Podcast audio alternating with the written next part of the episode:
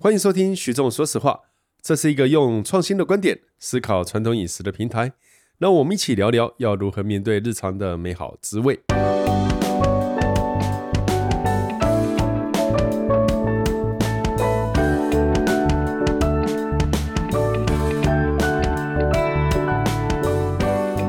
哎，大家好，欢迎收听徐仲说实话。我们这一集请的特别来宾呢，呃，是一个不愿意跟我们对谈传统菜的特殊人士，他是料理台湾的总编辑李成宇李先生。哦，大家好，大家好，自己鼓掌，你会发现只有你鼓掌，他自己鼓掌，我们我们自带掌声，这样 中招了，我们故意不鼓掌啊，我没有鼓掌，我手还插在口袋呢。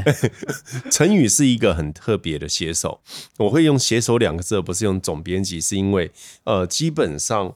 呃，我觉得总编辑是一个呃，我们在把一个题目梳理成不同的目标，交通不同的人去完成，它是一个杂志的呃主要的舵手。好，可是呢，呃，我觉得一本杂志虽然料理台湾对我而言它很重要很好，可是我觉得就整个风格性而言，是李成宇，你看他的脸书哦，他的文章其实是独树一格。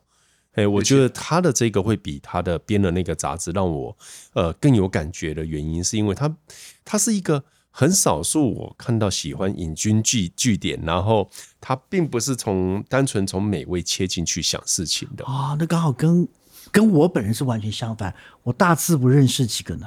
哎，我知道你不识字不是吗？啊、有有是几个啦，可是真的是不多，哦、刚好会写名字而已就好了，可以签支票就好。哎。那我所以，我跟他是完全不同风格的人。你今天这样讲，回嘴很值得对谈，很值得对谈。功力有点弱，还可以。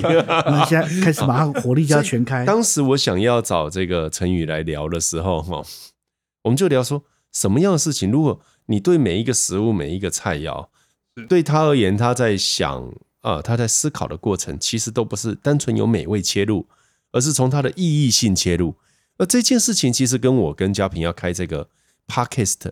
有一点点类似，也就是对我们而言，一个餐厅它美味是应该的，对不对？哦，所以呃，站在我自己本身是一个也是饮食写手来看，我们在写文字，要么就是替很美味的餐厅在增添它的风采，对不对？那呃，如果它本身很不美味，我们就算再怎么努力，它最后还是不会被市场所接受嘛。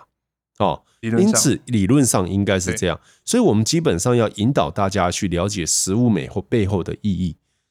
那陈宇，你会觉得说这几年你在看这么多的呃，比如说米其林啊、五十大啊，哦，还是说我们台湾有举办各式各样的美食展啊、美食比赛啊？你最近有没有什么感觉？就是说，我们如果要让大家更了解一 美味背后的意义，有怎么样的方式？诶，这应该也不是说我刻意要营造出引经据据点，跟大家呃，可能一般的书写比较不一样的。所以你不刻意就这样了，你刻意还得了？意思是这样？诶，有听到弦外之音，谢谢。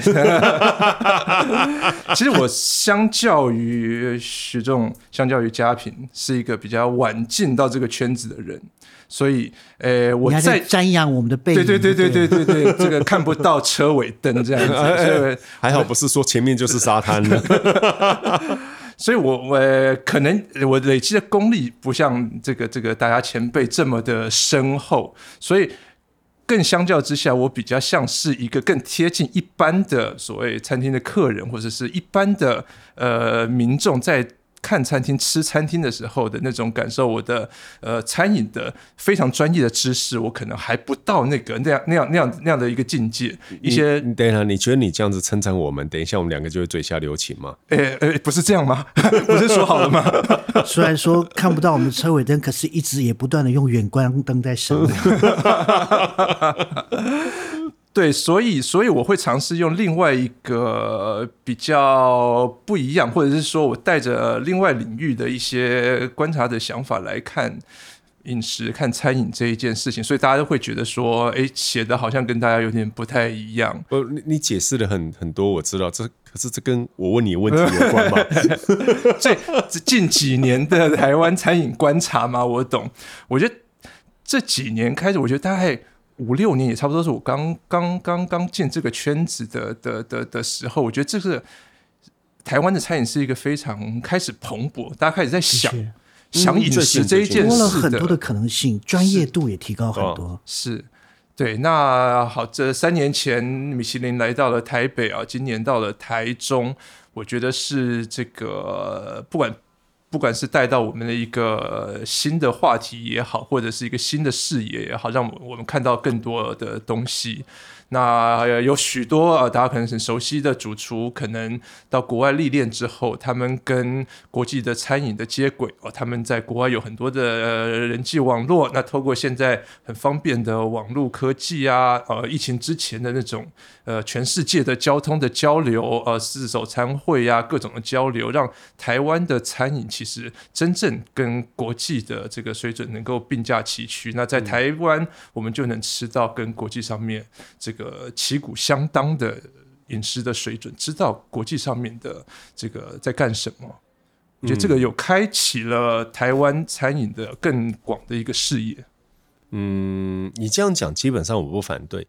我个人认为台湾的餐饮的整个进步哦，是呃，我们有一集请李阳小姐来谈哦，她谈到一个人叫郭文秀 Justin 哦，是我觉得他是一个关键性人物。对。大概在零四年啊，两千零四年，这一位主厨开了在台湾开了餐厅，然后不少的人在那边工作过后，他们好像有些就觉得，哎，原来法餐是这样，原来餐点是这样，于是他们开始到各国啊去做学习，那同时也会激发他们那一辈的人愿意到国外去嘛，好，所以回来的过程中，你就发觉在推的方向有各种的推法。而我个人的感慨啦，哦，我是觉得这几呃，应该是 如果以我入行啊，我入行应该是两千零一年那时候，大概如果做厨艺比赛其实不多，那那个时候的很多厨艺比赛哦，呃，应该你会发觉选手上台哈，对，挂很多东西，是有没有？是哦，所以挂一个我是蓝带的什么啊，然后金色的啊，然后黄黄，就是你会觉得哇靠，这个厨师。一上来，你知道吗？满城尽带黄金甲，真是了不起啊！哎、欸，我这样有没有你的感觉？我用了一句诗，满城尽带黄金甲。那那时候我就认识王家平哦，我说：“哎、欸，王家平，你为什么？”这时候拿这个 WWF 的腰带。哎呀，你有搞错了吧？他那时候是穿着小红帽出场的。John Cena，你们应该没有在看。没有，没有，我们不看那个，我们比较有水准，谢谢。啊，那我的意思是说，你你还真的会看那种节目啊？没有，我很认真，我我我已经进入他的他的逻辑，我等下也要反驳他讲的事情。好好好，好害怕。我的意思是说，呃，在那个时期，你会发觉 比赛这事情好像很了不起，然后能能能够达到冠军，替你的人生资历增加一笔。呃，这件事情对于所有厨师是有意义的。嗯，可是慢慢渐渐你在发觉，呃，当比赛你觉得了不起的时候，就有越多越来越多人会说：好，那既然 A 比赛名额一第一名只有一个嘛，那我们举办一个 B 比赛。嗯，那接下来举办 C 比赛，A、B、C、D、E，哎，各种比赛大家都有第一名嘛。那有的就是说，我们不要听第一名，我们来拼最佳优胜。所以你会发觉琳琅满目的各种比赛头衔。会让你觉得天哪，这是怎么回事？有一点像我们的那个乌龙茶的等级，有没有？嗯嗯嗯、哦，有黑龙啊，有梅花哦，有各种的探花榜眼等等。你举的例子完全都不生动，哦、就好像是环球小姐跟世界小姐的差别。还有帕玛火腿小姐，还有葡萄姐姐，葡萄葡萄小姐，葡萄姐姐，哎，大概是这个意思。所以我后来发觉，嗯，比赛缺乏的是一个我们所谓的。还是回来，我们再讲欣赏的角度。就比如说，你说世界小姐，每一个说 “war piece” 那有意义吗？对不对？所以，到底你是在用哪一个标准来选择世界小姐？哎，我这个举例，我觉得这不是我擅长的，算了，嘉平，这交给你好了。因为你们在讲说各种的比赛，然后欣赏的东西，像比如说我们今天来宾讲到说，呃，各种很多这几年我们看到很多蓬勃的发展，很多很棒国外回来的主厨，我们跟世界接轨，的确是跟世界接轨。可是这个接轨的方向是接往所谓 fine dining 那个地方。呃，是在比较多，呃，对，的确没有，的确是就是 fine dining 那部分，我们跟世界各地的 fine dining 的餐厅更接近了他们的水准，更展现了他们的呃高度的技术，他们的美学。可是我总认为在，在我们一直在讲嘛，好吃的事情不是只有好吃，或者说我觉得好吃就好了。我最讨厌这种人，没有道理嘛。那我们做这些传统东西没有任何意义嘛？嗯、我觉得好吃就好了，你我要知道那么多没有？我们就是要告诉你那些好吃之外。之后的东西，嗯、那我也是觉得好吃这件事情，应该除了 fine dining，应该还有别的东西。我想相信你们在待会举的任何比赛，应该有所谓的。我想米其林本身可以算是一种比赛嘛，是一种竞争选拔，是一种选拔评选，它会是一个选拔。那也会有一些是属于比较传统的比赛吗？牛肉面节举的例子对吗？嗯，勉强，但不太算是。我觉得拿坡里披萨绝对是哦，拿坡里披萨就是嘛。哦，那问题是你会发觉一件事情，就是我刚刚那个讲到，我刚刚忘了，我是在世界小姐那边顿住了嘛？对不对？对对，你你讲不下词词穷，这叫词穷。词穷为什么词穷？你知道？因为你登山了。我我是一个非常震惊的人，突然间被你引导到帕玛小姐、葡萄小姐，我努力要举一个大家听得懂的，我词穷，我觉得我还是要回来做自己。我其实要讲的是哦。我们在欣赏事情的时候，缺乏一个逻辑性或一个立论基础，一个论述。比如说，我今天办一个乌鱼子比赛，嗯，那什么叫好的乌鱼子？我今天办一个绿竹笋比赛，什么叫好的绿竹笋？那你今天回来，我发觉我们台湾在办食材的比赛的时候啊，哦，他并不会去做一个大家都能够判断的公平的方式来做一个评比标准，就他都是找专家学者。哦，农改场还是呃大厨啊，还是等等，大家关起门来，呢有一张表，那你大概呃甜度计啊，哈，测完这个是呃这个就是甜度计，并不代表绝对，哦，那只是一个数值哦。然后接下来这些人吃完可以就可以了哦。那那个表格里面有哪些选项？其实不不太一样，它里面表格比如说甜度啊、鲜度啊、细致度啊，哈，那依照你的喜好，这是可以这样做。可是如果我们来看哈，如果推广。你比赛的目的是为了推广，那我们就讲品酒好了。品酒基本上它除了有一个品评的方式之外，它这个方式是会推广到很多人，不管你是不是品酒师，你都可以参与这个活动。你有一个基本知道它的色味、它的香气，然后接下来我们就这样讲好了。葡萄酒它左右不过是葡萄汁液的发酵品，但是透过有意思的推广。你就会发觉它变成一个商业性的，呃，这个应该是经济，它这个经济价值就出来了。那你今天拉回来，如果是以葡萄酒为例，你推到其他食材，以法国乳酪哦，或我们说法国的布列斯基的比赛，不如法国的牛肉的比赛，推到变法国传统菜，他在做传统菜的时候，他把文化价值放上去，所以你会发觉，他或许哦，这我不知道，但或许有法国肉派的比赛。但肉派的比赛你就知道，叫做肉派，它基本应该符合哪些定义，对不对？它有文化的价值。拉回来，我们台湾在做这一些食材评比的时候，其实其实缺乏了官能品评的科学标准，因为官能品评其实是一个很科学的，呃，我们说欣赏食物的方式。然后呢，在做食物比赛，比如说客家菜的比赛，那到底什么是客家菜？你就会发觉一件事情哦。我们被两个字干扰了，叫创意。我一直觉得我们被创意严重的干扰。很多人都说台湾最了不起的是创意，可是我想问一下哦，从我所知道入行开始的，呃，二零零一年开始的比赛哦，比如说中华美食展的比赛的第一名，想请问一下，现在还在哪里卖呢？先告诉我第一名是谁？哦，对，这我也不知道哦，因为我忘记了。但是当年我鼓鼓完掌以后，我第一个问题是我去哪里吃得到，对不对？当你今天比赛完的东西，你要能够吃得到嘛，它才会有商业价值。那你会发觉很多人不断的鼓掌说，因为这个 team 啊，哦，这个整个我是说这个团队哦，这团队都是组合的，这组合出来的梦幻队伍，梦幻队伍各个地方的主厨，然后用他的创意去创出一个让评审鼓掌。可是问题是。只有评审吃得到。第一点，第二点，评审也不是好好坐下来吃完整顿菜，对不对？我们这评审就是啊，六组选手、八组选手，你每一个要这样吃，我们都当过评审，也知道嘛。好，那你今天就去思考这个比赛，这样有意义吗？就回来一件事情，创意这一件事情是有意义吗？所以呢，呃，当我发觉哦，当我带入了自己这样子的角色，我远离了葡萄小姐，我远离了帕玛小姐以后，天哪，我整个肾脏素极高。我发觉呢，呃，这个话题我们应该交给陈宇和嘉平。为为什么为什么远离了世界小姐之后，话题就要交给我？啊，因为我是一个正经严肃而且非常清纯的人。我觉得要回到说。对，那那个那个比赛的带的目的是什么？原来如果如果只是要做一个这个让大家很欢乐的这样的一个很欢乐活动，这样很开心，大家鼓鼓掌，觉得说哇，这也是一种比赛目的。我觉得不无无无无可厚非啊，就是说，比如说，就算是是一个梦幻队伍所组出来的，他们尝试把一个很难被执行到的东西，把它人们做不到的东西，把它出现，曾经出现过。让别人来瞻仰，我觉得都都是一个很有趣的现象啊。对啊，什么叫一个欢乐的比赛？当瞻仰就是会有，当他不会再出现鲜花素果出现的场景，这样。噔，就是 给他唱完，给他唱完。就是说，我觉得很多可能性，你们其实就在讲嘛。其实我觉得很多比赛其实都很。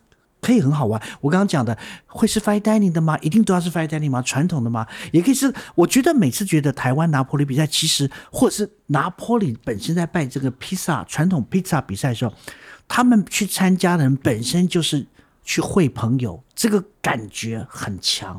在拿破里每次办那个世界大赛的时候，他们拿破里的市民很多人都很乐意的去参加这个活动，是一个很欢乐性、欢乐的。我觉得那个感觉很棒，彼此交流。韩国师，你在这边碰到一个很有名的韩国的师傅，然后大家都很很乐意分享。那个每次我都觉得这个活动不不是真正的比赛的一件事情。我觉得其实欢乐是做披萨，我就在意大利哈。我们台湾都会觉得说，呃，应该是我们台湾都觉得说，做意大利菜的人也会做披萨，嗯，可是这件事情在意大利其实不存在的，分开的，哎、欸，分开的，冰箱都分开，冰箱都是分开用的。欸、你叫做菜的厨师去做披萨，他会说我是师傅呢，我又不会做披萨。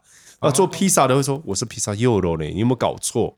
他们是不一样，所以披萨幼肉，我觉得它是非常欢乐的一个族群。有没有？我我是这么觉得，披萨优柔是一个很可爱，是真的是披萨优柔，到目前还是可以世袭的职位。对，可是拿坡里披萨之所以出现比赛哦，当然你可以说后面可能一开始是一个协会嘛，为了要推广拿坡里披萨哦，为了证明上面不需要放凤梨也可以很好吃这一件事。嗯在开玩笑，嘉平，你怎么突然间严肃了？他们去年还斩首了一个说这个凤梨笑话的人呢、啊。还好是斩首，不是咔嚓，这样我心里好多了。你情愿没有头，也不要，你要留着一个小头，吓死人了。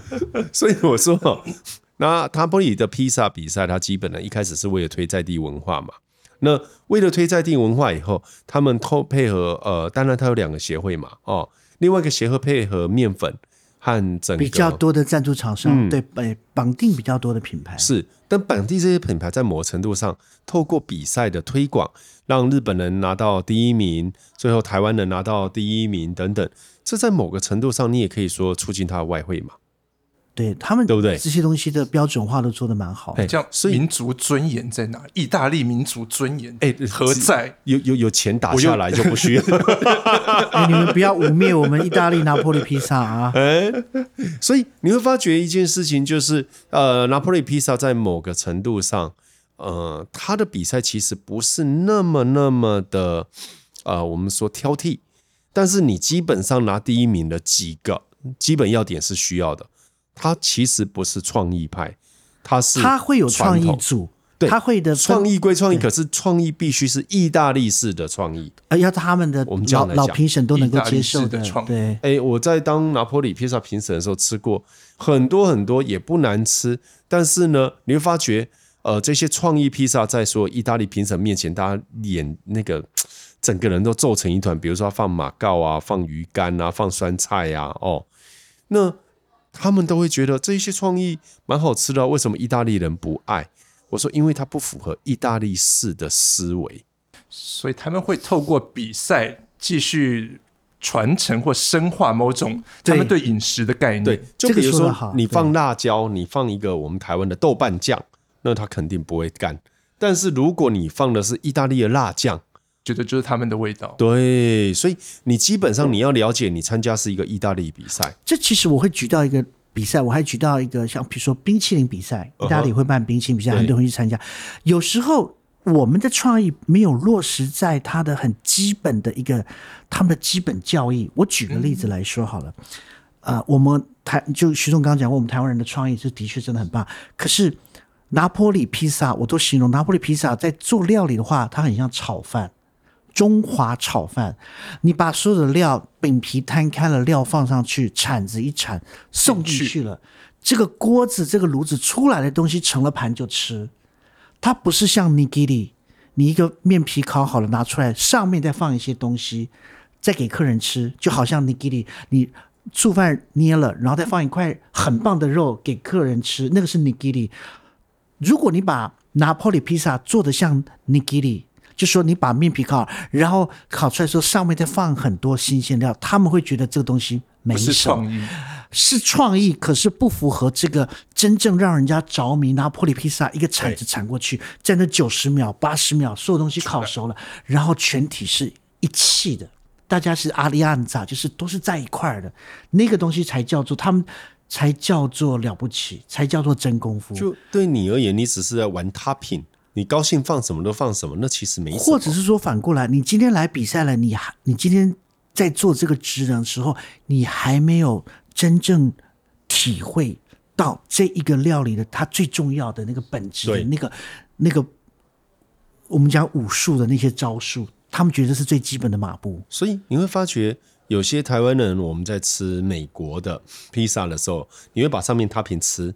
吃一吃，然后那个饼皮丢掉，丢掉，对不对？当你做这个动作，对拿坡里人而言会觉得啊，那就是我没做好，是不是我的面皮面皮没做好？对，料放太多了还是什么的？因为对他们而言，关键是在发酵，是在面皮有做好，然后支撑着一个一些很棒的材料。这个面皮跟上面的 topping 能够融合，对，而且还有一些呃意大利的概念。那问题是，台湾很多人在比赛的时候，我发觉。多数人都是只顾自己，觉得这是一个有趣的创意，而他们的精神没有掌握到。对，同样的例子，我刚刚讲了披萨，在冰淇淋也是，他们冰淇淋就是说，你今天打进这个机器的东西是全部的，你的糖度、你的抗冻性、你的油脂、糖、糖分、固形物都是计算好的出来，而不是你做了一个口味，然后在评审面前加了很多的料在上面，嗯、虽然很棒，可是问题他们就觉得说，OK，这个本质的这件事情，并不是符合这件。所以更简单的、完美的这个概念就回来，我们在讲讲台湾的比赛。你做客家菜肴的比赛，你对于客家菜的想法是什么？不是说不能有创意，可是我会觉得台湾被“创意”两个字害了的原因，是因为当你什么都有创意，那其实大家比就是你没看过这个组合嘛。那当然。有一个 limit，比如说我用珍珠奶茶卤肉饭，你可能就觉得太 over 了，对不对？好，可是话说回来了，它就是一个创意，它还是建立在一个对文化基本认知。那我就会说，呢评审懂吗？第一点哦，因为比赛源自于评审嘛，对不对？第二点，你在想创意的时候，你的论述基础稳吗？嗯，是。好，所以你会发觉说，像台菜，我常常说，我在吃台菜就三个嘛。主味、副味、引味，好，主要的味道是哪一个？副味是什么来搭搭配它？然后接下来是那个胡椒怎么去引，把它的味道给提起来。好，那如果这样子的话，嘉平你怎么看待那个这些比赛？如果在意大利，你会觉得如果意大利会做一个波隆纳面的比赛吗？还是他，他们这个比赛，我觉得多少也是一个，如果会有这个比赛做的话，我觉得多多少少也比较像是一个。园游会，大家聚餐聚在一起的，多多少少有一点点这个啦。刚刚刚嘉平讲到中华炒饭啊，我是因为我是这个我们炒饭的中呃呃呃哎对哎，好难接，因为我是我们 podcast 的忠实听众。哦，有一集难怪看起来心术不正啊。哎，好，从今天开始不要听，就这样。两个礼拜戒断会有明显的改善。有一集徐总就提到了这个炒饭、炒饭节、炒饭比赛、炒饭的这个活动，嗯、然后我印象很深。嘉平说他不知道我们有办这样的一个炒饭比赛或炒饭炒饭选拔。呃，我不知道，尤其最近农委会的主委还因为这个事情被立为，这这这叫到执行台，很很很惊讶。堂堂王家平，对不对？是，好歹也是在台湾。这个活动基本上你要空投传单，掉到每个地方都可以看得到传单。我家没电视哎。对，有时候就会想说，台台湾的，比如说拿坡里的这样的一个披萨比赛，就是有我们有没有可能把这种不管是欢乐气氛啊，还是怎么样，在不管是卤肉饭比赛，或者是不管是炒饭比赛，能够在台湾也可以看到类似这样的一个氛围，或者是说延续。呃，我们徐仲老师刚刚讲的，我们对于这个办这个比赛背后的目的性，它是不是有所谓的这个文化的意涵？它的主要的精神，那这个主办单位想要传达什么，能够很清楚的达到它的目的，或告诉我们这一些，不管家里有没有电视的，嗯，观众民众，你举一个最近比较知名的。比赛好了，我我其实不太清楚拿破里比赛，我可以讲我的看法。我认为我我在讲说拿破里比赛是欢乐的，它还是有它的，我认为还是有它的比赛的正统性。基本上那个冠军，我问你，台菜的半桌，台菜半桌，你觉得有没有必要办个比赛？怎么比啊？我我没什么概念呢。还是台菜宴席菜？我们如果要推广台湾的宴席菜，你觉得可以透过怎样欢乐的气氛来玩？可以玩。可是比出冠军就伤感情嘞，我觉得这很多比赛的他的纠结症结点就是他不想伤感情，所以一定要通通有奖。说得好，嗯，对，谁谁输谁都难过，大家很乐意出来一起凑一起玩。对，但是有要有一个第一名出来，第二名以下就不开心。可是这好玩的是，每一个人手入那个技法厨艺都不一样，凑在一起哦。我我常常会觉得像，像呃陈宇刚刚说，现在四手联弹啊，然后国际大家飞来飞去，我我还是这样很自傲的认为哦，我在几年前跟嘉平一起在找一些朋友在办的四手联弹是有主轴的，我们每一次会谈一个海鲜的议题、环保的议题，或谈一个素食议题，我们会去规范。那我会觉得我们那样玩还蛮有意思的。可是现在很多的四手联弹，它就是各做各的。没有一个主轴在，没有主轴，他就是很有名的人跟很有名的人，那大家玩在一起，他时刻也是他粉丝，大家一起凑在一起。那你要说台菜的这个半桌，有时候也会啊，你要说像我们现在算出来，台湾基本上在半桌就是这几位嘛，哦，非常可以叫出门南部阿勇，北部阿发斯，然后那个赵林师，然后中部就是就是这几位，呃，这个很很具知名度的，对。那大家每次凑在一起，可是。凑在一起，你会发觉除了玩以外还能够干嘛？因为拿破里披萨虽然我们说这个比赛很欢乐，是，可是如果你下去拆解它，你会发觉其实它是在赚外汇。没有，你讲的太我我相信这个是有伴随而来的。可是我觉得我刚刚正好讲到重点是在这个比赛完之后，所有的冠军或者是说创意组的第一名、第二名、第三名这些人。这些我们看得到报纸、报章、杂志上报道的这些人，他们都已经在他们店面继续在卖这些东西了。他们那些欢乐的东西，他们那些跟着参加的比赛、跟着同行交换的讯息，彼此他们借由他们的点扩散出去，而持续在卖这些东西。有没有在持续卖？我们刚刚讲了嘛？我们刚刚讲了一个什么？一个梦幻队伍做出来的东西给人家瞻仰，可能吃不到。可是拿破里比赛不是，你今天。哪一年的冠军口味其实还有？以前我们小蜗牛在收店之前，我们一直拿我们那个第二届冠军口味的披萨一直在卖，就是我就我们就号称第几年的台湾冠军披创意口味的披萨。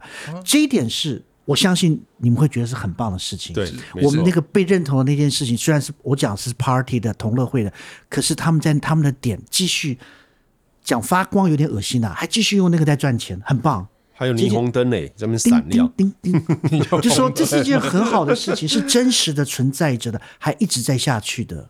嗯，那我觉得是不是有任何的这样的比赛？不管你是板豆哎，不管你是炒饭，我们可以吃得到吗？如果这样，还可以再吃得到吗？牛肉面节其实就算是一个，有一点对不对？对比较炒饭王，呃，炒饭比赛好像也是类似的，对不对？对对。可是问题是。它的限制，呃，炒饭的比赛一开始是为了推台湾的米嘛，哦，也应该。但是你在这个比赛的鉴定里面，由于炒饭什么都可以炒嘛，对，对不对？所以他反而呃让评审不知道该怎么去评了，对不对？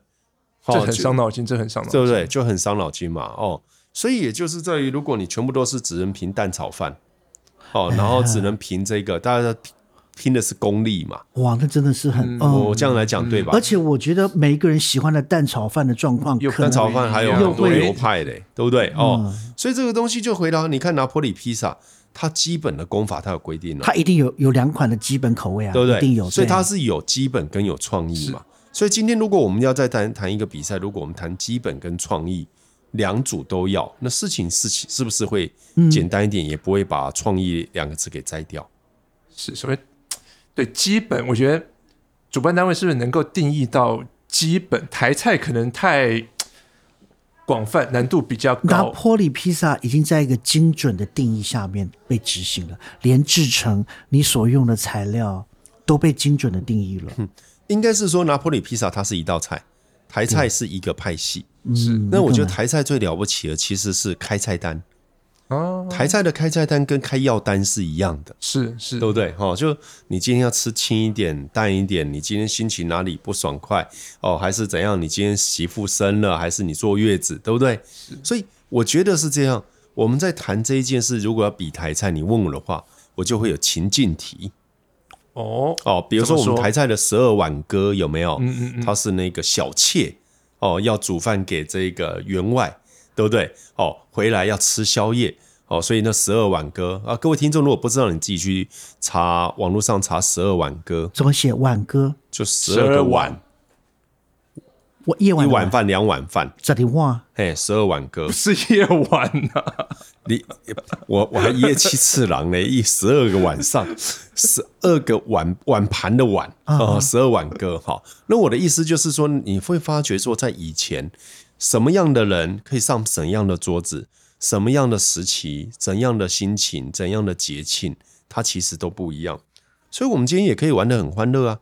我们今天就有五种节庆嘛，对不对？五种情绪嘛，然后就抽牌嘛。那你今天必须要用一套餐哦，比如说你可以是标准的，我们就是双数组嘛，哦，比如说八道餐、十道餐来组成一个故事。那告诉我第二道哦，为什么是羹汤？或第二道为什么不是羹汤？好，因为我们说呃，宝师傅哦，那那个王瑞瑶老公宝师傅说过哦，浓汤、羹汤、迎宾。那最后一个要清汤收心，好，所以他说现在的很多宴席的汤啦，后面不是都一个鸡汤，那做的太随性了，你没有办法收心，就是你前面一开始你很饿，因为以前的宴席基本上你要等。呃，就是你你你喜帖上写六点开始，介绍完讲完话，讲完话都嘛七点半，对不对？说饿死了，所以前面先迎宾，有一些羹让你饱足，你不会生气了，对不对？然后到最后要结束的时候，一碗做的很精致，然后有吊的很漂亮，或你可以说 consomme 的概念，中式也有啊，对不对？收你的心，暖你的胃，对不对？所以我的意思是说，台在谈的是一个意境。